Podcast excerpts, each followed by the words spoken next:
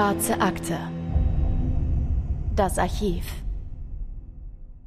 Hallo und herzlich willkommen zurück zur Schwarzen Akte. Ich bin Anne. Und ich bin Christopher. Schön, dass ihr wieder mit dabei seid und den heutigen Fall hören möchtet.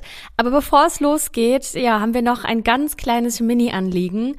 Und zwar, vielleicht habt ihr das schon bei anderen Podcastern gehört, sind auch wir, die Schwarze Akte, für den Publikumspreis oder den Publikumsliebling beim Deutschen Podcastpreis 2021 nominiert. Und das an sich ist ja schon mal mega cool und hat uns total gefreut. Und ja, wenn ihr uns gerne unterstützen möchtet und ihr unseren Podcast gern mögt, dann würden wir uns total freuen, wenn auch ihr äh, ja eure Stimme für die schwarze Akte gebt. Also wenn ihr das gerne tun möchtet, dann findet ihr den Link dazu in der Folgenbeschreibung. Oder ihr könnt auch einfach ähm, unseren Link eingeben. Der lautet, wir haben das extra ganz easy gemacht für euch, ähm, bit.ly mit ly slash akte minus Preis. Das Voting läuft noch bis zum 18. April, also ein bisschen Zeit ist noch und genau, wir würden uns sehr darüber freuen. Und damit starten wir also rein in den heutigen Fall. Und wir müssen dazu sagen, dass wir heute nach Brasilien reisen. Und meine kartoffelige Allmannzunge wird es wahrscheinlich nicht schaffen, die Namen und Orte, die in diesem Fall genannt werden, so auszusprechen, dass sie einigermaßen authentisch klingen. Das bitten wir zu entschuldigen. Wir versuchen unser Bestes. Lange Stammzuhörer werden sagen, naja, dass ihr Namen und Orte falsch aussprecht, das sind wir eh nicht anders gewohnt. Ähm, deswegen Entschuldigung, es sind portugiesische Namen und dementsprechend äh, klingt es wahrscheinlich sehr eingedeutscht, wenn äh, wir das heute aussprechen. Also bitte entschuldigt das. Wir reisen jetzt auf einen Hügel nahe der Millionenmetropole Rio de Janeiro. Vor knapp 55 Jahren hat es stattgefunden, im August 1966. Auf diesem Hügel hier ist alles grün. Da sind tropische und subtropische Pflanzen und man muss sich auf diesem Hügel regelrecht durch das Buschwerk durchschlagen. Aber wenn man sogar Glück hat, dann kann man sogar einen Papageien sehen.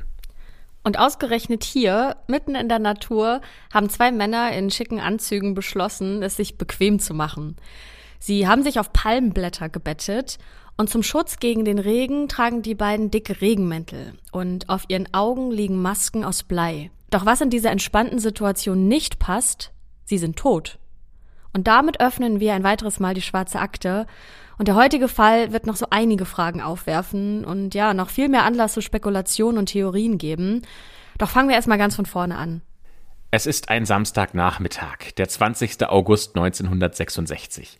Die Sonne scheint und es ist angenehm warm in Niterói. Das ist eine sehr große Stadt direkt neben Rio de Janeiro. Niterói gilt als eine der Städte mit der höchsten Lebensqualität in Brasilien. Hier leben die Schönen und Reichen, denen Rio de Janeiro einfach zu voll und zu stickig ist. Eine Brücke verbindet die beiden Städte, deswegen ist es nur ein Katzensprung von Niterói in die Millionenmetropole. Der 18-jährige Jorge da Costa Alves macht sich auf den Weg zu einem nahegelegenen Hügel, dem Morro do Vintem. Schon der Begriff Hügel ist eigentlich viel zu viel, denn dieser Hügel ist nur 50 Meter hoch. Dort will er seinen Drachen suchen, der ihm ein paar Tage zuvor weggeflogen ist. Der Hügel ist, wie gesagt, weitgehend bewachsen mit Wald, da gibt's viele Büsche, tropische und subtropische Pflanzen. Man sagt auch, das ist die grüne Lunge von Niterói. Aber trotzdem kommen nur wenige Menschen hierher. Die Bewohner zieht es eigentlich eher an die Strände vor ihrer Haustür als in dieses Buschland. Und um zu diesem Hügel zu gelangen, da muss sich Jorge über verschlungene Trampelpfade den Weg hinaufkämpfen, denn es gibt keine Straße, die hierher führt. Also generell ist das Gebiet sehr unübersichtlich und diese verschlungenen Pfade gleichen eher einem Labyrinth. Der 18-Jährige schlägt sich jetzt also auf der Suche nach seinem Drachen durch dieses Unterholz. Wenigstens das Wetter ist an diesem Samstag gut, denn noch vor ein paar Tagen gab es über Niterói ein schweres Gewitter.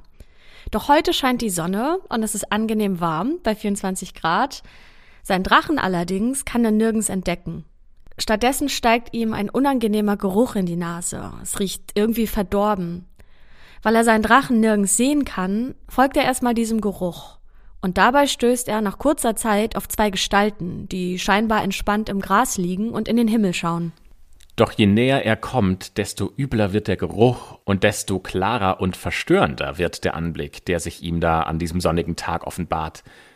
Die beiden Körper sind übersät mit Fliegen, Maden und Ameisen. Und damit ist auch der letzte Zweifel im Keim erstickt. Diese beiden Männer, die genießen nicht den warmen Tag in der Sonne, sondern die sind tot. Der 18-jährige Hoche wollte doch nur diesen blöden Drachen wieder haben. Und nun ist er mit zwei Leichen konfrontiert, deren Anblick ihn auch zutiefst erschüttert. Er verlässt den grausamen Fundort und rennt so schnell er kann zurück ins Zentrum von Niterói. Völlig außer Atem und verschwitzt erreicht er dann nach ein paar Minuten Vollsprint das Hauptquartier der Polizei und er braucht dann erstmal etwas Zeit, um sich zu beruhigen und zu überlegen, wie er das beschreiben kann, was er da gerade entdecken musste. Dann berichtet er den Polizisten von seinem grausamen Fund. Doch die Beamten scheinen sich davon nicht aus der Ruhe bringen zu lassen. Ganz im Gegenteil. Sie setzen die Leichenbergung erst für den nächsten Tag an. Die Erklärung dafür ist, dass im August in Niteroi die Sonne bereits gegen 17.30 Uhr untergeht und für die Polizei macht es wenig Sinn, in völliger Dunkelheit ein unübersichtliches Gelände nach zwei Leichen abzusuchen. Deswegen startet die Bergung am nächsten Tag bei Sonnenaufgang um kurz nach 6 Uhr. Doch die Polizisten und Feuerwehrleute sind bei der Bergung nicht alleine.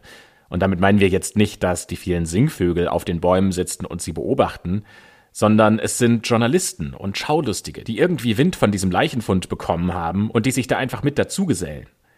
Das erschwert natürlich erstmal die Arbeit der Ermittlerteams, sowohl bei der Suche als auch äh, in dem Moment, wo die Leichen gefunden werden, wo massenhaft Spuren zerstört werden, weil die Leute einfach nicht achtsam sind. Schließlich finden die Ermittler mit Hilfe des 18-jährigen Jorge die beiden Leichen.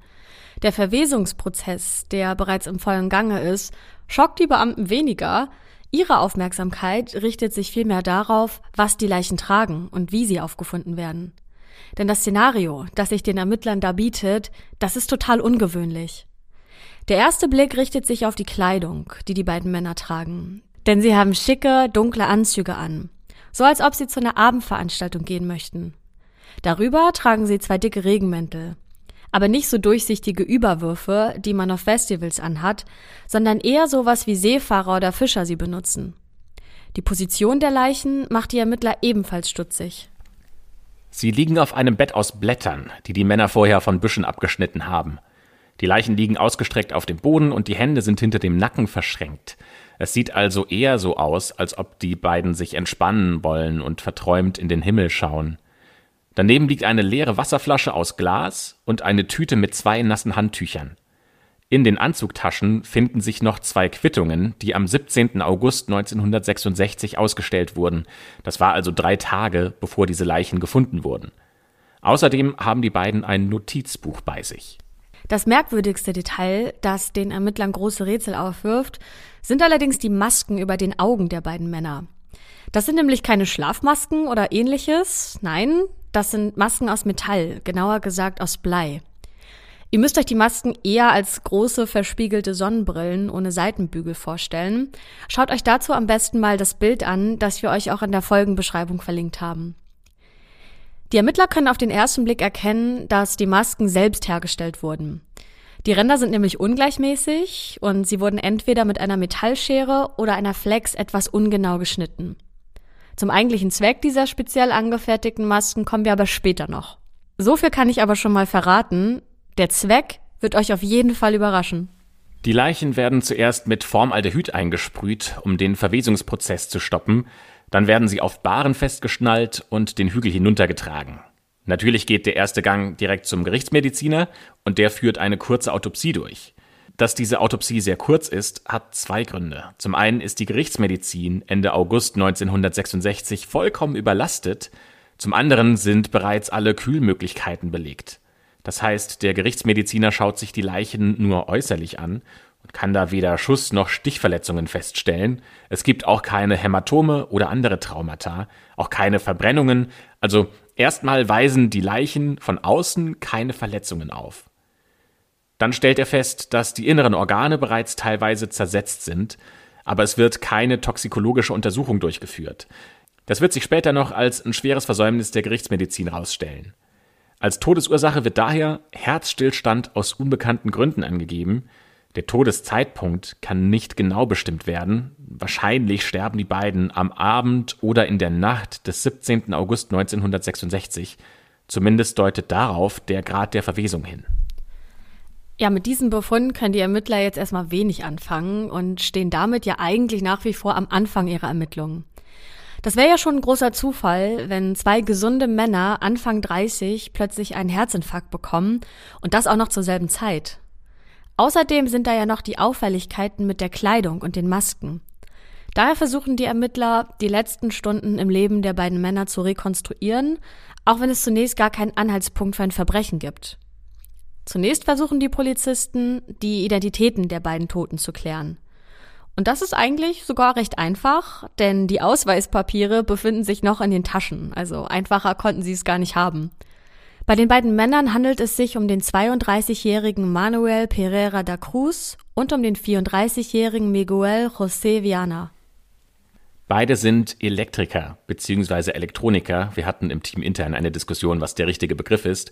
Und wir sind zum Ergebnis gekommen, dass damals es noch Elektriker hieß, heute würde man Elektroniker sagen.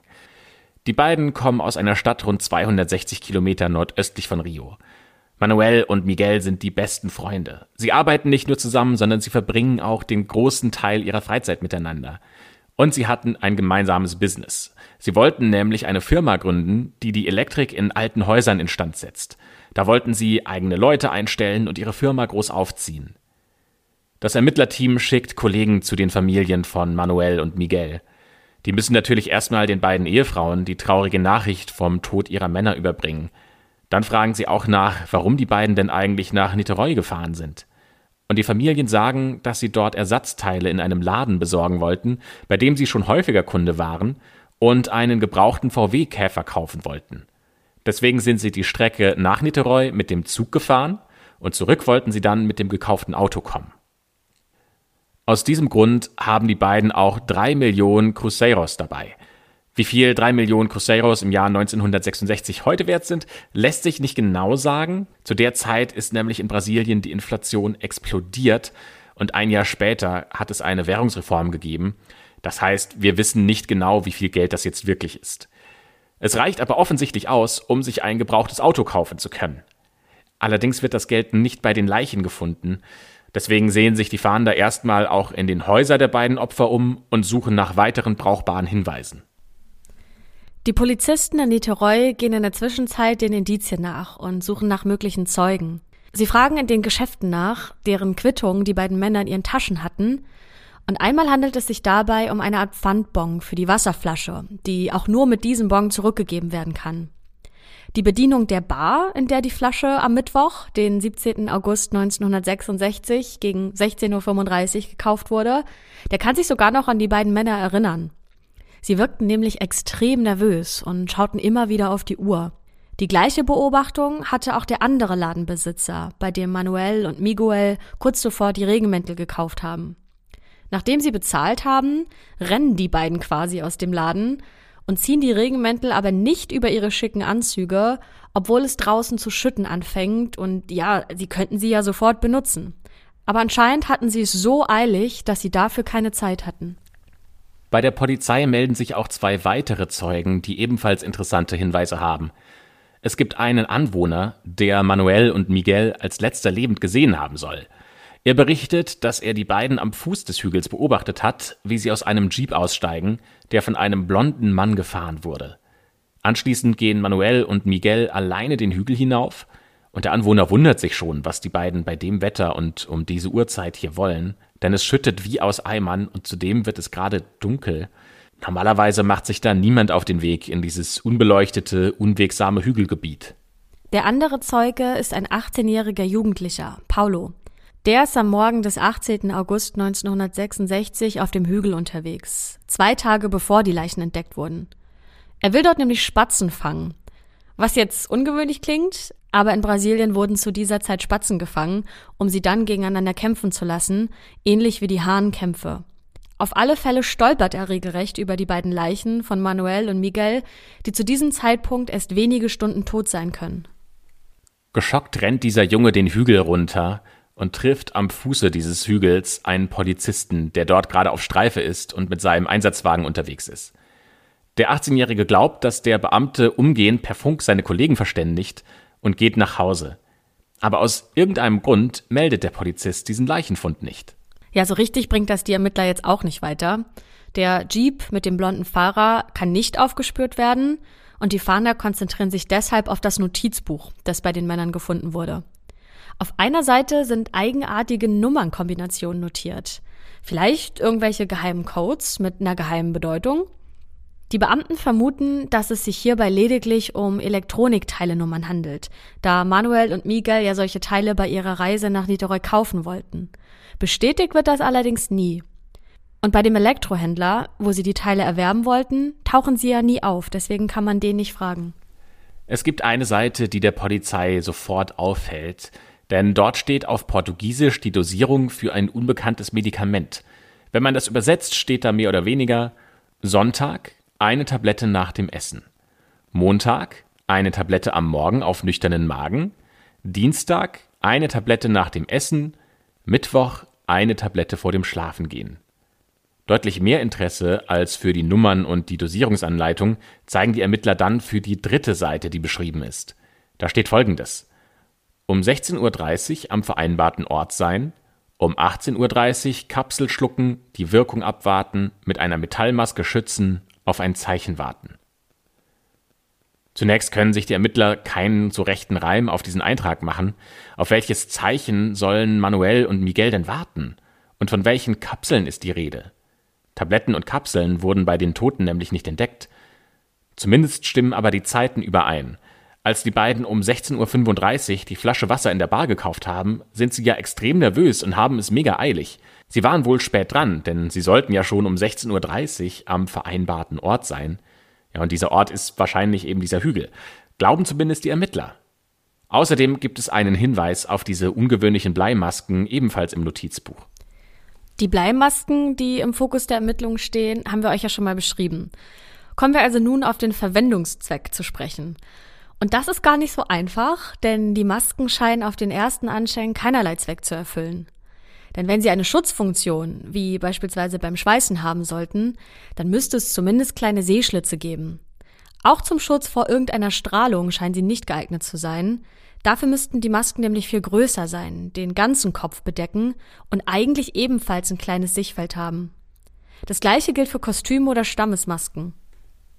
Die Ermittler finden heraus, dass Manuel und Miguel die Masken fünf Tage vor ihrem Tod tatsächlich selbst hergestellt haben. Ein Nachbar in ihrer Heimatstadt hört lautes metallisches Hämmern aus dem Garten von Miguel. Er geht rüber und fragt, was er und Manuel da treiben. Und dann sieht er, wie die beiden ein Bleirohr bearbeiten. Aber die beiden wollen ihre Ruhe haben. Sie sagen zu ihrem Nachbarn, wir arbeiten daran, dass die Welt nicht untergeht. In zwei Jahren wird ein Zyklop die Erde zerstören. Diesen Unsinn will sich der Nachbar gar nicht anhören. Er geht zurück zu seinem Haus und lässt die beiden weiterhämmern. Am Abend beobachtet Manuels Ehefrau, wie er sich die Maske vor einem Spiegel aufsetzt. Reste des Bleirohrs, aus dem die Masken gefertigt wurden, werden dann auch in Miguels Werkstatt entdeckt. Einige Tage nachdem die beiden Leichen gefunden wurden, erscheinen zwei Berichte in der Zeitung. Darin steht geschrieben, dass eine Anwohnerin, die in der Nähe des Hügels lebt, am Mittwochabend des 17. August 1966 ein rundes, orangefarbenes UFO über dem Hügel gesehen haben will. Die Polizei geht diesem Hinweis aber nicht nach, weil das klingt für sie einfach zu absurd. Sie glauben der Frau nicht. Aber wir erwähnen das vermeintliche UFO an dieser Stelle, weil es später noch eine Rolle in den Ermittlungen spielen wird. Die Ermittler wissen immer noch nicht, ob sie es mit einem Verbrechen zu tun haben oder ob es eine natürliche Ursache für den Tod von Manuel und Miguel gibt. Weil sie aber weder mit diesen ominösen Bleimasken noch mit dem kryptischen Eintrag im Notizbuch weiterkommen, befragen sie Freunde der beiden. Vor allem zwei Berichte erwecken die Aufmerksamkeit der Beamten. Am 13. Juni 1966 also gut zwei Monate vor ihrem Tod, fahren Manuel und Miguel mit ein paar Kumpels an einen nahegelegenen Strand. Aber die Gruppe will offenbar nicht im Meer schwimmen gehen, denn keiner hat Badesachen mit eingepackt. Kurz nach der Ankunft der Freunde am Strand gibt es dort eine starke Explosion. Und die Erschütterung ist so heftig, dass selbst in 15 Kilometern Entfernung noch Scheiben zu Bruch gehen. Augenzeugen berichten von einem sehr hellen Blitz, der trotz des strahlenden Sonnenscheins gut am blauen Himmel zu sehen war. Weil die Explosion so massiv ist, übernimmt gleich das Militär die Ermittlungen, vor allem die Marine und die Luftwaffe. Und sie finden heraus, dass es am 12. Juni 1966, einen Tag vor der extremen Explosion in Atafona, ein verdächtiges Gespräch zwischen drei männlichen Hobbyfunkern gab. Werbung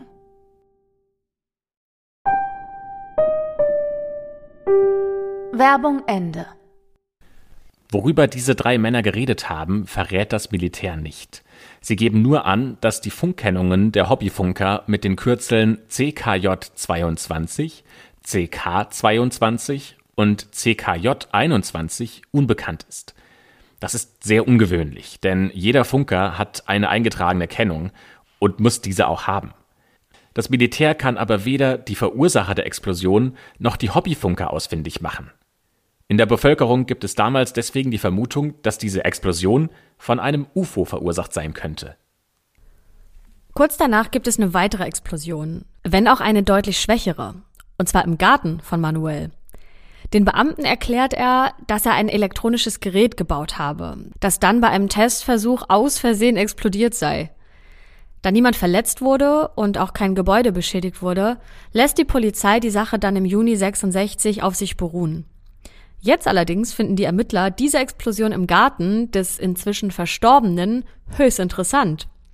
Sie erfahren nämlich, dass am Strand von Atafona und im Garten von Manuel drei gleiche Personen dabei waren, nämlich Manuel und Miguel, also die beiden Leichen vom Hügel, und ein Freund der beiden. Dieser ist, genauso wie Manuel und Miguel, Elektriker, und die drei verbringen sehr viel Zeit miteinander. Die Explosionen mit diesen superhellen Blitzen könnten der Grund für die Bleimasken sein. Die wollen ihre Augen schützen. Das vermuten zumindest die Ermittler. Aber warum ist bei diesem Versuch der Freund nicht mit nach Niteroi mitgekommen? Oder war er vielleicht da und hat was mit dem Tod seiner beiden Freunde zu tun? Und sind diese drei überhaupt die unbekannten Hobbyfunker vom 12. Juni 1966?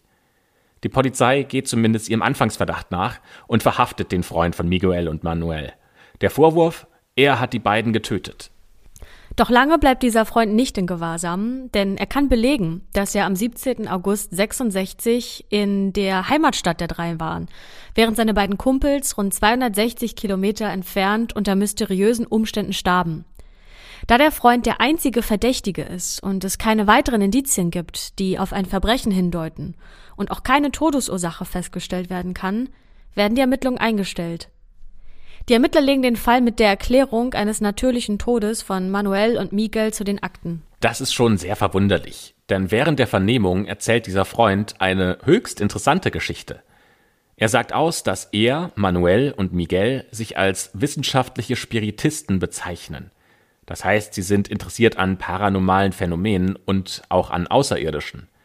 In Brasilien gibt es zu dieser Zeit Hunderte von mehr oder weniger organisierten Bewegungen, die sich mit übernatürlichen Phänomenen beschäftigen. Und das liegt vor allem an der kulturellen Mischung in Brasilien. Generell sagt man, sind die Brasilianer etwas empfänglicher für alles Übernatürliche und die meisten sind gläubige Katholiken, was noch aus der portugiesischen Kolonialzeit herrührt. Darüber hinaus haben viele eine höhere Affinität für Geister. Das sind wiederum die Einflüsse der indigenen Geschichte des Landes. Und manche glauben auch an Magie und Voodoo. Diese Mischung von verschiedenen Glaubensrichtungen und verschiedenen Arten an Übernatürliches zu glauben, macht es jetzt sehr schwer, eine gute Definition zu finden, was denn ein Spiritist in Brasilien glauben könnte. Zumindest wissen wir so viel, Manuel, Miguel und auch der dritte Freund, die glauben nicht an Geister, aber sie haben eine starke Affinität für paranormale Erscheinungen. Sie sind nicht Anhänger von einer bestimmten Gruppierung, Ihr großes Ziel ist es aber, Kontakt zu Außerirdischen herzustellen, vor allem zu den ja uns allen bekannten Menschen im Mars, den Marsmenschen. Dafür basteln sie auch dieses Gerät, das dann beim Testen im Garten von Manuel aus Versehen explodiert. Der Apparat soll kosmische Wellen auffangen und sie direkt in ihr Gehirn übertragen. Das ist der Weg, den sie wählen, um dann mit Aliens kommunizieren zu können. In einem Buch, das in Miguels Werkstatt neben dem Bleirohr gefunden wird, sind zahlreiche Stellen markiert, die sich mit einer intensiven Leuchtkraft bei paranormalen Phänomenen beschäftigen. Damit scheint also auch der Verwendungszweck der Bleimasken geklärt zu sein, denn Manuel und Miguel benutzen sie, um ihre Augen vor der erwarteten intensiven Leuchtkraft zu schützen. Was konkret das gleißende Licht verursachen soll, weiß der Freund dagegen nicht. Zumindest macht er dazu keine Angaben.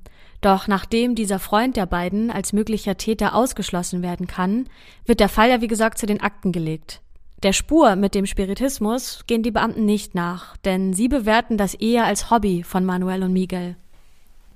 Im März 1967, also gut ein halbes Jahr nach der Entdeckung der Leichen von Manuel und Miguel, erscheint in dem UFO-Magazin Flying Saucer Review ein spannender Bericht, der auch das Ermittlerteam aufhorchen lässt. Der Autor dieses Artikels, Charles Bowen, macht eine sensationelle Entdeckung. Er findet nämlich heraus, dass es im Jahr 1962 bereits einen ähnlichen Fall gegeben hat. Ein Elektriker wird tot auf einem Hügel bei Niteroi gefunden. Eine Todesursache lässt sich nicht feststellen, neben ihm liegt eine Bleimaske, die nahezu identisch ist mit denen, die Manuel und Miguel bei ihrem Tod getragen haben. Und da alle Masken selbst hergestellt wurden, kann das kein Zufall sein. Die beiden Fälle weisen extrem viele Parallelen auf. Ja, das sehen die Ermittler auch so und deswegen öffnen sie die alten Akten zu Manuel und Miguel wieder und nehmen sich den Fall von 1962 nochmal vor. Der Tote von 1962 heißt Hermes und der stirbt auf einem Hügel, der nur wenige hundert Meter von dem Hügel entfernt liegt, auf dem Manuel und Miguel gestorben sind. Hermes glaubte, dass er Radio, Funk und Fernsehwellen nur mit seinem Geist empfangen kann. Es liegt da irgendwie auf der Hand, dass diese beiden Fälle irgendwas miteinander zu tun haben müssen. Aber woran sind die drei Elektriker 1962 und 66 gestorben? Darauf haben die Ermittler noch immer keine Antwort. Es wird eine erneute Autopsie der Leichen von Manuel und Miguel durchgeführt. Doch ein Jahr nach dem Tod der beiden bringt die Untersuchung keine neuen Erkenntnisse. Eine toxikologische Untersuchung ist jetzt nicht mehr möglich. Das heißt, dieser Fall wird ein zweites Mal zu den Akten gelegt. Statt einer Erklärung, wie sie ums Leben gekommen sind, gibt es stattdessen jetzt jede Menge Theorien, wie es gewesen sein könnte. Das Wichtigste vorweg, ein tödlicher Unfall kann ausgeschlossen werden, denn Manuel und Miguel haben keine äußeren Verletzungen. Zudem wurden sie in einer sehr entspannten Position aufgefunden. Einen Unfall hatten die beiden in diesem unwegsamen Gelände also nicht, auch wenn es an diesem Abend stark geregnet hat und die Pfade sehr rutschig waren. Das heißt, wir müssen nach anderen Theorien suchen, und es gibt eine sehr populäre Theorie, die besagt, dass Manuel und Miguel von einem Blitz getroffen wurden und sie daran gestorben sind. Ja, und das klingt schon mal etwas wahrscheinlicher, denn in manchen Quellen ist von heftigem Regen, in anderen von starken Gewittern die Rede, die am 17. August 66 über dem Großraum Rio de Janeiro hinwegzogen. Einige Zeugen haben an diesem Abend ja mindestens einen hellen Blitz gesehen. Ihr erinnert euch, eine Zeugin hat ja sogar ein UFO vermutet. Und falls es wirklich ein Gewitter über dem Hügel gab und Manuel und Miguel dabei ihre Bleimasken trugen, dann könnte das Metall den Blitz angezogen haben. Dann wäre der Blitz direkt in die Körper der beiden gefahren und da bei den Leichen der Verwesungsprozess bereits stark eingesetzt hatte, als sie gefunden wurden, konnte man die Eintrittsstelle des Blitzes, die mit starken Verbrennungen einhergeht, vielleicht nicht mehr richtig erkennen. Oder der Gerichtsmediziner hat das übersehen, da er wegen der Überlastung der Gerichtsmedizin vielleicht nicht genug Zeit für eine Autopsie hatte. Ausschließen kann man diese Blitztheorie jedenfalls nicht ganz. Weil wir gerade über das UFO gesprochen haben, es gibt einige Menschen in Brasilien, die glauben, dass Manuel und Miguel Kontakt zu Außerirdischen haben. Das war ja immer das große Ziel der beiden. Und eine Anwohnerin, genau die gleiche, über die wir schon vorher gesprochen haben, schwört darauf, dass sie an diesem Abend ein UFO über dem Morro de Vintem gesehen hat. Das bestätigen auch drei ihrer Kinder. Die vier Personen waren auf dem Heimweg von einem religiösen Treffen und haben dabei dieses orangene Flugobjekt beobachtet. Von diesem UFO aus sollen Lichtblitze ausgegangen sein. Für mich persönlich sind UFO-Sichtungen immer schwer nachzuvollziehen, wenn das als Erklärung für einen unserer Fälle herhalten soll, weil es schlicht und ergreifend dafür keine guten Belege gibt. Klar, man kann das nicht tausendprozentig ausschließen, dass es UFOs tatsächlich gibt, aber für mich persönlich ist es eher so, dass die Lichtblitze einfach normale Blitze waren und nicht von einem UFO verursacht worden sind. Aber vielleicht gibt's ja noch eine andere Theorie, was was gut in die schwarze Akte passen würde, nämlich Mord. Lass uns mal anschauen, was so für die Mordtheorie spricht. Ja, vor allem zwei Dinge. Zum einen fehlen ja die drei Millionen für den Autokauf fast vollständig. Und ich sage fast vollständig, weil ein kleiner Teil in einer Plastiktüte, die Miguel bei sich trug, gefunden wurde. Der große Rest hingegen bleibt verschwunden, obwohl sich die beiden ja bis auf die Regenmäntel und dieser Flasche Wasser nichts gekauft haben. Das Motiv könnte hier also Raubmord sein. Und ein anderes Indiz ist, dass ja mindestens noch eine weitere Person an diesem Fundort der Leichen gewesen sein muss. Ihr erinnert euch vielleicht daran, dass Miguel und Manuel von einem blondhaarigen Fahrer im Jeep abgesetzt wurden. Außerdem gibt es noch ein weiteres Anzeichen dafür, denn die Blätter, auf denen Manuel und Miguel gefunden werden, wurden fein säuberlich mit einem scharfen Gegenstand abgeschnitten und nicht einfach nur abgerissen. Aber weder bei den Leichen noch am Fundort im Umkreis wurde ein Messer, eine Schere oder irgendwas ähnliches entdeckt, mit dem man diese Blätter hätte abschneiden können. Vielleicht handelt es sich ja bei dem unbekannten Fahrer um die Person, die vor Ort war. Als mögliche Todesursache könnte dann Gift in Frage kommen. Darauf wurden die beiden Körper von Manuel und Miguel ja nicht getestet. Die Ermittler haben also keinen Beweis dafür, dass es sich wirklich um Mord handelt. Es kommt aber neue Dynamik in diese Mordtheorie, nachdem im Jahr 1969 ein Häftling in einem Gefängnis in Sao Paulo eine sehr interessante Aussage macht. Er sagt nämlich, dass hinter dem Mord an Manuel und Miguel eine Gruppe von Spiritisten aus der Niteroi-Gegend stecken. Diese Gruppe wurde zu der Zeit von einer Frau namens Helena geleitet. Und angeblich hatten Helena und Miguel und Manuel Kontakt zueinander. Als dann Helena und ihre Gruppe von dem Geld erfahren haben, beschließt Helena, die beiden zu vergiften, um an die Kohle zu kommen. Und das klingt ja erstmal nach einem logischen Motiv. Hier ist aber das Ding, dieser Inhaftierte ist kein glaubwürdiger Zeuge. Denn der verstrickt sich in seiner Aussage immer wieder in Widersprüche. Er will beim einen Mal bei der Tat dabei gewesen sein, ein anderes Mal sagt er, dass er zum Beispiel nur von der Tat gehört hat. Deswegen können die Beamten mit seinen Aussagen nichts anfangen und bewerten alles als falsch. Wahrscheinlich will er nur bessere Haftbedingungen für sich selbst rausschlagen, und aus seinen Aussagen gibt es keine neue Spur, der die Polizei nachgehen kann. Dann lass uns doch noch mal kurz über das Motiv für den angeblichen Doppelmord sprechen. Ja, der größte Teil des Geldes fehlt, aber wer sagt denn, dass das Geld auch vom Mörder genommen wurde? Die Leichen liegen immerhin drei Tage auf diesem Hügel und der wiederum liegt im Großraum Rio de Janeiro mit mehreren Millionen Einwohnern. Es wäre also genauso gut möglich, dass jemand die Leichen entdeckt und anschließend durchsucht hat. Der findet dann das Geld, steckt es ein und macht sich aus dem Staub. Den Leichenfund meldet er natürlich nicht, um dann kein Aufsehen auf sich und seine Person zu erregen. Also entweder gibt es keine Chance, diese Person zu finden, oder wir überlegen gemeinsam, wer von den Personen, über die wir jetzt schon bereits gesprochen haben, hier in Frage kommen könnte. Die wahrscheinlichste Lösung ist der Polizist, dem der Leichenfund direkt am nächsten Tag von dem Spatzenjäger gemeldet wird. Vielleicht hat der nämlich die Leichen durchsucht und das Geld an sich genommen. Es wird sogar konkret gegen diesen Beamten ermittelt, aber da sich keine Beweise finden lassen und er beharrlich leugnet, dieses Geld gestohlen zu haben, wird das Verfahren gegen ihn eingestellt. Das gleiche gilt übrigens auch für das Messer oder die Schere, die auf die Anwesenheit einer weiteren Person schließen lassen könnten, denn dieses Schneidewerkzeug kann ja genauso gut ein Spaziergänger entdeckt und mitgenommen haben. Ja, Doppelmord oder nicht? Was, was glaubst du? Also, ich glaube nicht, dass es Mord war. Denn mich stört vor allem die Höhe dieses Geldbetrages. Denn für dieses Geld, was sie dabei hatten, bekommen die zwar einen gebrauchten VW Käfer, aber das ist ja kein teures Auto. Die fahren da ja kein Luxusauto mit. Plant man dafür einen Doppelmord? Weil du gehst ja schon auch das Risiko ein, dass das auffliegt und du dafür ins Gefängnis musst. Also ich kann mir vorstellen, dass es risikofreiere und einfachere Methoden gibt, Geld zu rauben als das. Na, dann lass uns mal über die nächste Theorie sprechen. Die besagt nämlich, dass sich die beiden selbst umgebracht haben sollen.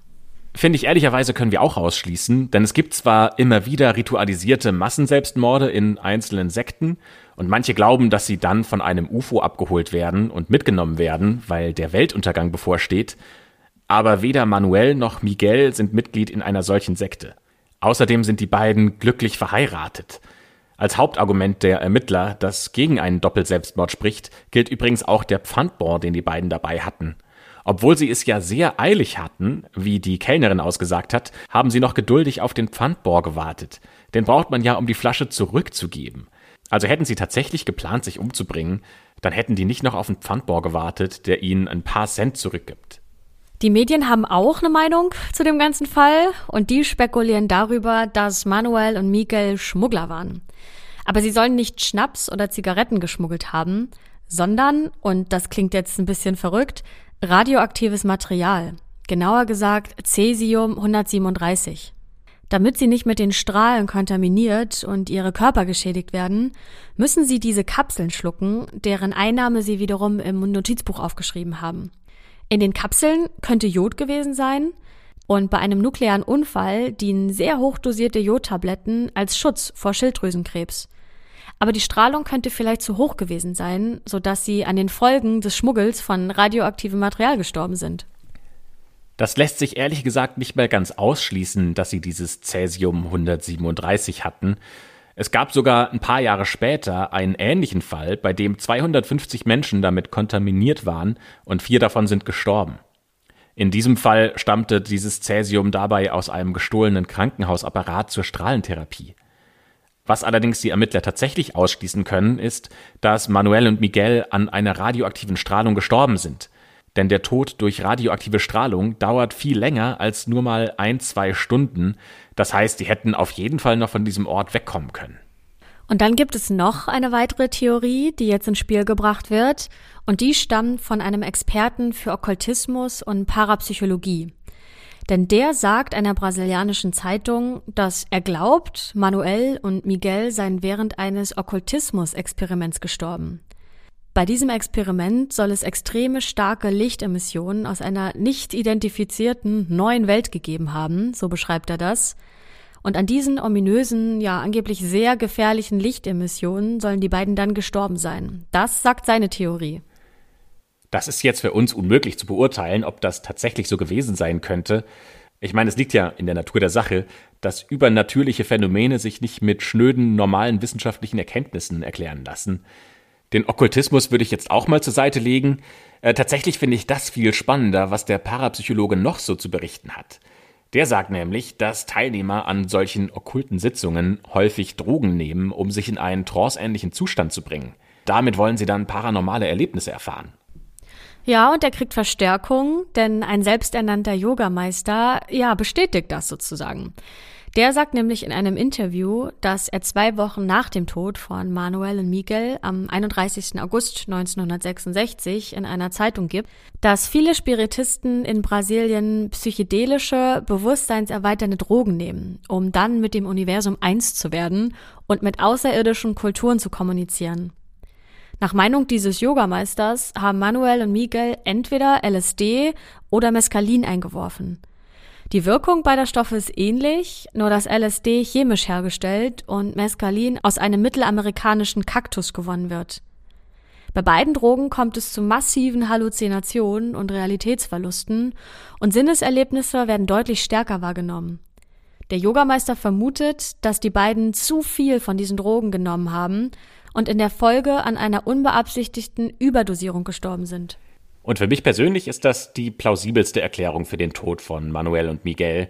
Und es passt auch zu den anderen Indizien. Lass uns mal dieses ganze Szenario durchspielen. Also, beide reisen nach Niteroi, um auf diesem Hügel eine psychedelische Erfahrung zu machen.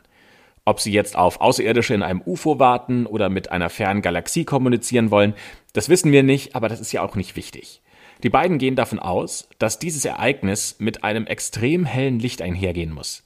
Deswegen haben sie ihre Bleibrillen mitgenommen. Sie sollen um 16.30 Uhr an einem vorher vereinbarten Platz sein. Also das muss dieser Hügel sein, auf dem sie dann auch am Ende gefunden wurden. Vielleicht treffen sie ja dort die Person, die ihnen die Drogen geben soll. Um 18.30 Uhr schlucken sie dann, wie im Notizbuch festgehalten, die Kapseln, die mit flüssigem LSD oder Mescalin gefüllt sind. Sie legen sich auf den Boden und warten mit den Bleimasken auf ihren Gesichtern und entspannen so lange, bis die Wirkung der Drogen einsetzt. Wahrscheinlich dauert das ungefähr eine halbe Stunde. Wahrscheinlich vermuten sie dann, dass gegen 19 Uhr das paranormale Phänomen auftreten soll. Es muss ein fixes Datum gewesen sein, das sich nicht verschieben lässt, sonst hätten sie ja wahrscheinlich ihr Drogenexperiment auf den nächsten Tag gelegt, weil das Wetter einfach super schlecht an diesem Tag war. Jetzt kommt aber das Problem, die Dosis in den Kapseln ist zu hoch für die beiden. Und deswegen erleiden beide am Ende einen Herzstillstand. So könnte es gewesen sein, denn gerade bei Drogen, von denen man nur eine kleine Menge für eine starke Wirkung braucht, kann es leicht zu einer Überdosierung kommen. Bekannt wurde LSD hauptsächlich in der Hippie-Kultur in den späten 60er Jahren, denn dabei wurde ein Tröpfchen flüssiges LSD auf ein Löschblatt geträufelt, das man sich dann unter die Zunge gelegt hat. Leider wissen wir nicht, was genau und wie viel davon in den Kapseln war oder ja, ob es sich wirklich um LSD handelt. Das sind ja alles nur Vermutungen, aber wenn diese Vermutung stimmt, dann war die Dosis vermutlich einfach viel zu hoch. Eine endgültige Erklärung, was mit Manuel und Miguel passiert ist, können wir euch heute leider nicht liefern, denn der Tod von beiden ist bis heute ungeklärt. Für die Familien der beiden ist das natürlich wirklich tragisch, denn die wünschen sich nach all den Jahren endlich eine Erklärung, warum die beiden geliebten Ehemänner und Söhne von dieser vermeintlichen Einkaufstour nie wieder nach Hause zurückgekehrt sind. Und nicht nur bei den Familien hat der Tod der beiden tiefe Narben hinterlassen, auch die Natur auf dem Hügel, auf dem sie gefunden wurden, ist gezeichnet von dem Vorfall. 16 Jahre später, nachdem die beiden dort gefunden wurden, besucht im Jahr 1980 ein Astrophysiker und Ufologe die Stelle mit seinem Team. Sie sind überrascht, dass dort, exakt dort, wo die beiden Leichen lagen, rein gar nichts mehr wächst. Sie erklären es sich dann aber damit, dass es wahrscheinlich am Formaldehyd liegt, mit dem die Leichen vor dem Abtransport eingesprüht wurden und dass deswegen nichts mehr an dieser Stelle wächst. Ja, dass dort nichts wächst, ist fast wie ein Grab, ein Begräbnis, das dort stattgefunden hat und als ob die Natur sich daran erinnern könnte, dass die beiden dort mal tot gelegen haben. Ja, das war der Fall über Miguel und Manuel in Brasilien, die auf mysteriöseste Art und Weise ums Leben gekommen sind und dort fast entspannt, wirkend tot aufgefunden wurden. Wenn euch dieser Fall gefallen hat, dann bewertet gerne unseren Podcast auf Apple Podcast Abonniert uns gerne auf allen Kanälen, sei es auf Facebook, da heißen wir Schwarze Akte Podcast, Instagram, da heißen wir Schwarze Akte oder auf YouTube, auch dort heißen wir Schwarze Akte. Da bleibt ihr auf jeden Fall immer auf dem Laufenden, was gerade bei uns als nächstes ansteht und wann immer die neue nächste Folge hochgeladen wurde. Und erzählt gerne all euren Freunden, äh, Kollegen, nee, Kindern vielleicht nicht, aber erzählt allen davon, die alt genug sind, sich das anzuhören, was wir hier erzählen. Ähm, das würde uns sehr freuen. Und damit schließen wir die schwarze Akte für heute. Vielen Dank fürs Zuhören und wir hören uns dann beim nächsten Mal wieder.